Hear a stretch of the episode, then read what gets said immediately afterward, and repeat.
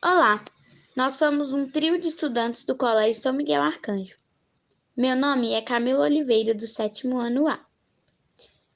Para nossa campanha, escolhemos o tema conscientização ambiental. Escolhemos esse tema pois pensamos que é muito importante cuidar do nosso planeta e devemos conscientizar as pessoas, principalmente por causa de toda a poluição que nós temos causado. O título da nossa campanha é O Poder de Preservar está em Nossas Mãos e o subtítulo é Cuide do seu único lar. Hoje em dia, a poluição tem se agravado muito e ela causa muitos impactos negativos, tanto atualmente quanto no futuro. Nesse podcast, veremos formas de ajudar o meio ambiente, a importância da conscientização ambiental e vários outros fatores que possam nos ajudar a preservar a natureza. A consciência ambiental equivale à compreensão de medidas para preservar a natureza. Cada um de nós deve entender individualmente o nosso dever de tomar uma atitude para ajudar o meio ambiente. Olá, meu nome é Alice Calisto, eu estudo no Colégio São Miguel Arcanjo, sétimo ano A. Na atualidade, muitas ou até a maioria das pessoas não estão dando a atenção devida para a preservação ambiental. O egoísmo e ganância só vêm aumentando e ganhando força nos últimos tempos.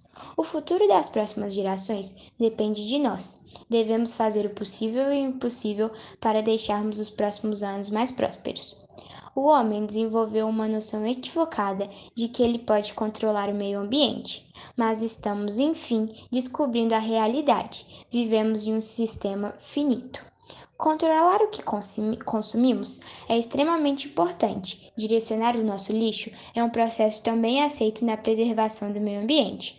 Todos esses processos estão ligados diretamente à importância da conscientização ambiental, que não é nada mais nada menos do que cuidar do seu lar para ter onde viver. Olá, eu sou Amanda Tanuri, sou do sétimo ano A do Colégio São Miguel Arcanjo.